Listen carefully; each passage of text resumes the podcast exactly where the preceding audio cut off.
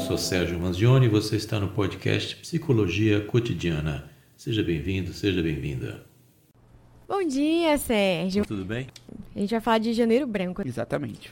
O que é esse Janeiro Branco? O que é que ele fala especificamente? A gente conhece o Setembro Amarelo, que Isso. a gente fala muito sobre a prevenção com relação ao suicídio. Enfim, existem muitas campanhas voltadas para esse mês, mas o que é o Janeiro Branco? Olha, o Janeiro Branco é exatamente uma campanha que se coloca essa questão da saúde mental em mais evidência. É alguma coisa que precisa ser chamada a atenção para os indivíduos e as instituições sociais de maneira geral. Então, é uma necessidade que se tem para poder elevar a importância da subjetividade das pessoas e não serem tratadas só como robôs essa subjetividade de cada um é algo importante. Então a campanha Janeiro Branco é que vai dar essa exposição maior ao tema. É algo que a gente já faz aqui durante o ano todo. É a gente tratar dessas questões emocionais, as questões de saúde mental, de uma maneira que as pessoas saibam cada vez mais lidar com isso. Por isso que um, dos slogans da própria campanha é que falar é preciso.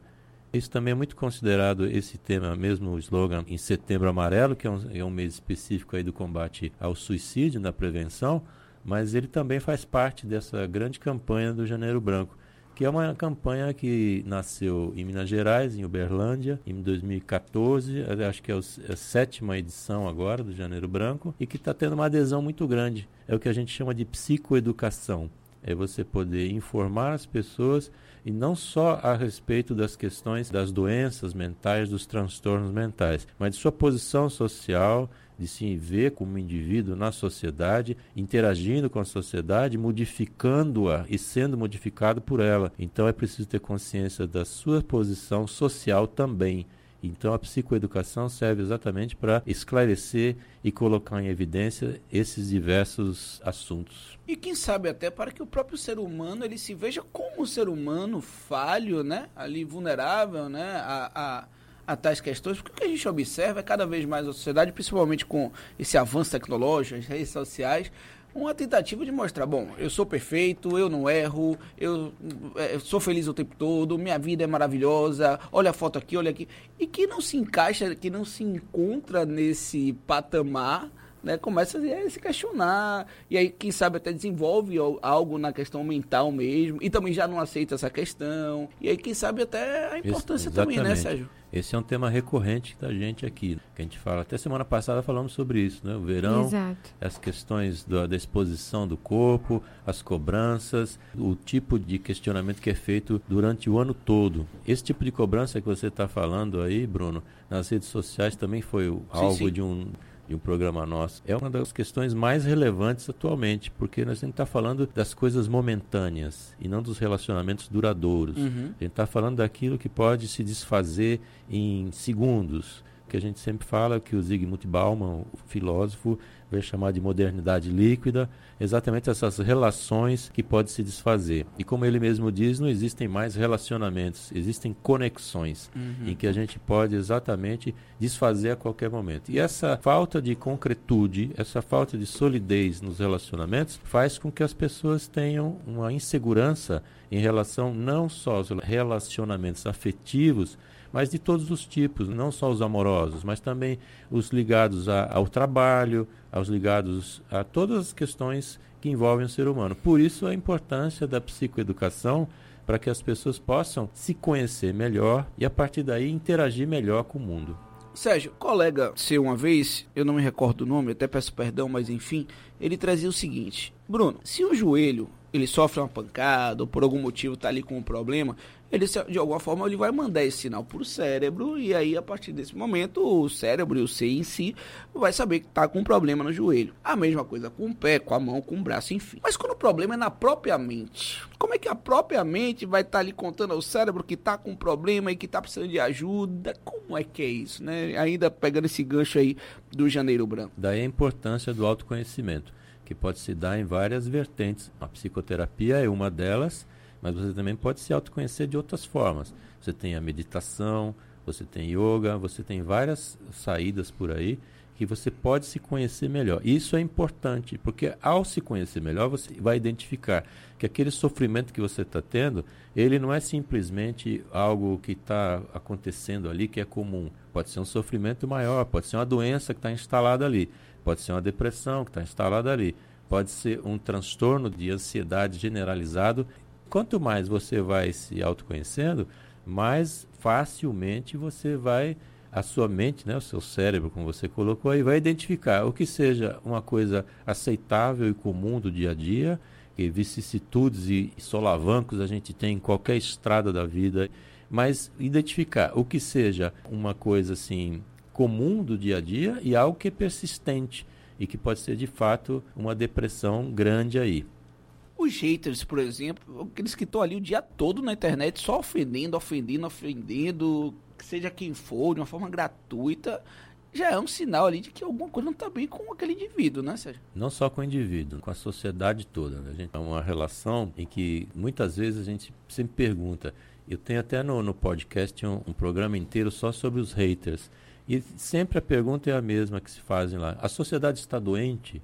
E a resposta é sempre a mesma. Sim, está doente. A gente tem isso não só nessas relações que estão aí no dia a dia, mas a gente tem números aí. Por exemplo, a Organização Mundial de Saúde diz que o Brasil não vai bem da saúde mental. Os números mostram aí que 5,8% da população brasileira, em torno aí de 13 milhões de pessoas, estão com depressão. É a maior taxa da América Latina. Em relação aos transtornos de ansiedade, o Brasil é recordista mundial disso. Sem falar das questões do suicídio. A gente tem 12 mil casos por ano, o que dá mais de mil aí por mês, o que dá um suicídio a cada 40 segundos em média. E boa parte jovens. A maior parte entre 15 e 29 anos. E isso em decorrência também dessas questões que a gente sempre vai citando aí. É uma doença, um transtorno mental não identificado, é alguma coisa que não está sendo não só identificado pela pessoa, Bruno, mas também identificado pela família e pelos amigos. Porque a, a família e os amigos, a, às vezes, atrapalham muito o processo de terapia. Se a família não conhece algo, ela vai atrapalhar. Então vai dizer que a pessoa com depressão é preguiçosa, a pessoa com depressão, vamos levantar ali que você vai para a festa que vai fazer bem, a praia é minha terapia. Esse tipo de conhecimento ou desconhecimento é que traz mais problema do que a falta de conhecimento, vamos chamar assim. A pessoa que está deprimida, não é que ela não queira ir para uma festa, não é que ela não queira fazer, ela não consegue fazer, porque a depressão é uma depressão da energia. A pessoa fica sem energia, fica gasta, fica sem vontade. Então, essa é uma questão também do suicídio muito importante e que as pessoas devem saber lidar com isso, com o quem está, porque não existe um indivíduo doente, existe sempre uma família doente, existe uma sociedade que está doente. O que a gente não pode esquecer também é do incremento que existe aí da utilização das drogas lícitas ou ilícitas, de formas controladas ou não. Isso também gera outros tantos problemas sociais, a própria violência social urbana está muito ligado a utilização, a, utilização da droga não, mas ao próprio tráfico da droga, né? Então, o que se vê é isso. É bom se destacar também aqui quando a gente fala assim que a violência pode estar ligada à utilização da droga, mas é importante dizer que o usuário, aquele que faz uso ou dependente da, ele não é um criminoso e tem que ser tratado esse problema como uma questão de saúde pública e não de crime. Quer dizer, a pessoa que está dependente de álcool, de qualquer tipo de droga, ela precisa de apoio e ajuda do Estado. E não adianta prender ou espantar, ou simplesmente o que a sociedade faz é você afastar o diferente, é você marginalizar aquele que está lhe incomodando e não entender que aquele que está lhe incomodando e está marginalizado faz parte da mesma sociedade que você vive e que se você não cuidar dele hoje, amanhã ele será um problema para todos. Mas só para corroborar tudo isso que o doutor Sérgio acabou de falar com a gente aqui, conversar com a gente, é, doutor Sérgio já deve ter visto Existe uma série nova no Netflix chamada Você. Sim. E retrata exatamente tudo isso que o Dr. Sérgio acabou de falar. E é, são duas temporadas, mas eu acho que para todo mundo que é pai, que é adolescente, ou da nossa idade, a gente poder entender é, tudo isso que o Dr. Sérgio falou com tanta propriedade. O Netflix, nessa temporada do Você, ele te explica exatamente, de forma muito clara, tudo isso. Então, assim, é uma dica que eu deixo, Dr. Sérgio, com todo respeito, Não, de, muito boa de, dica, muito boa de dica. informação, porque é, eu acho que é sempre uma forma também da pessoa tentar se enxergar e até ver que precisa da ajuda de um profissional para tentar sair daquela, daquele mundo que ela está vivendo e ela precisa de ajuda de um, de um profissional. Claro. E é importante ressaltar, principalmente num mês como esse, de conscientização, de você buscar uma, um, cuidado com sua saúde mental, é falar de prevenção. Porque a gente sabe que quando chega num ponto limite é que as pessoas vão procurar ajuda e ainda assim, às vezes, nem nesse ponto. É, preferem, enfim, desistir mesmo, que às vezes é mais fácil do que falar, enfim buscar cuidar o quanto antes, né? Sérgio, você poderia ressaltar a importância da pessoa estar sempre cuidando, porque as pessoas acham, inclusive, que a análise deve ser feita quando a pessoa está ali. Ah, não vou fazer análise, não. Isso é coisa, ah, de, é maluco. coisa de maluco. Não, porque não sei o quê. Todo mundo tem uma questão. Isso é um fato. Até porque se a gente não tivesse questão nenhuma, estávamos todos convivendo em outro plano, felizes, sem ter que resolver nada. E, e que é natural, né? Tá com algum problema aqui, outro Exato. ali, não acordar bem um dia, acordar assim no outro. Por isso até aí eu volto àquela minha fala inicial, né? Essa perfeição que é estampada nas redes sociais, né? Enfim, E se aceite ressaltar- com, com, com qualquer que seja a questão. Quanto mais a gente vai discutindo essas questões, é, quanto mais a gente vai se abrindo para poder dialogar com outras pessoas sobre problemas que a gente tem, isso vai abrindo janelas, vai abrindo portas na gente. Eu mesmo conversando com alguns colegas que passavam por isso, eu fui também descobrindo coisas em mim, abrindo. E a gente também precisa se blindar para que isso tudo não venha para nossas costas. Como é que lidar com todas essas questões? Bom, não tem estrada da vida sem buraco, né? Sim. Então a gente, o que a gente faz através de uma psicoterapia é que você reconhecer os buracos que vão ter na estrada e desviar deles. Essa é uma tendência. Eliminar os buracos não vai dar, mas o que você pode é ressignificar o valor que você está dando para esse tipo de situação. Então, às vezes, uma situação que hoje pode ser uma tempestade, mas na verdade você está vendo uma tempestade, pode ser algo mais, pode ser uma brisa maravilhosa, mas por algum motivo está sendo distorcido aí. E o que precisa ser feito é, é ver qual é esse motivo. Por que, é que você está vendo isso distorcido, se é o caso? Se isso é uma interferência química, se você está tendo um problema depressivo, alguma coisa assim, ou se isso é somente algum outro tipo de situação que você tem da própria formação, etc. O conhecimento aí é muito importante e algumas coisas que vão atrapalhar isso aí, eh, Bruna, é algo que a gente também já a gente já falou um bocado de coisa aqui, né? que bom. A gente fala. Toda hora eu vou lembrando.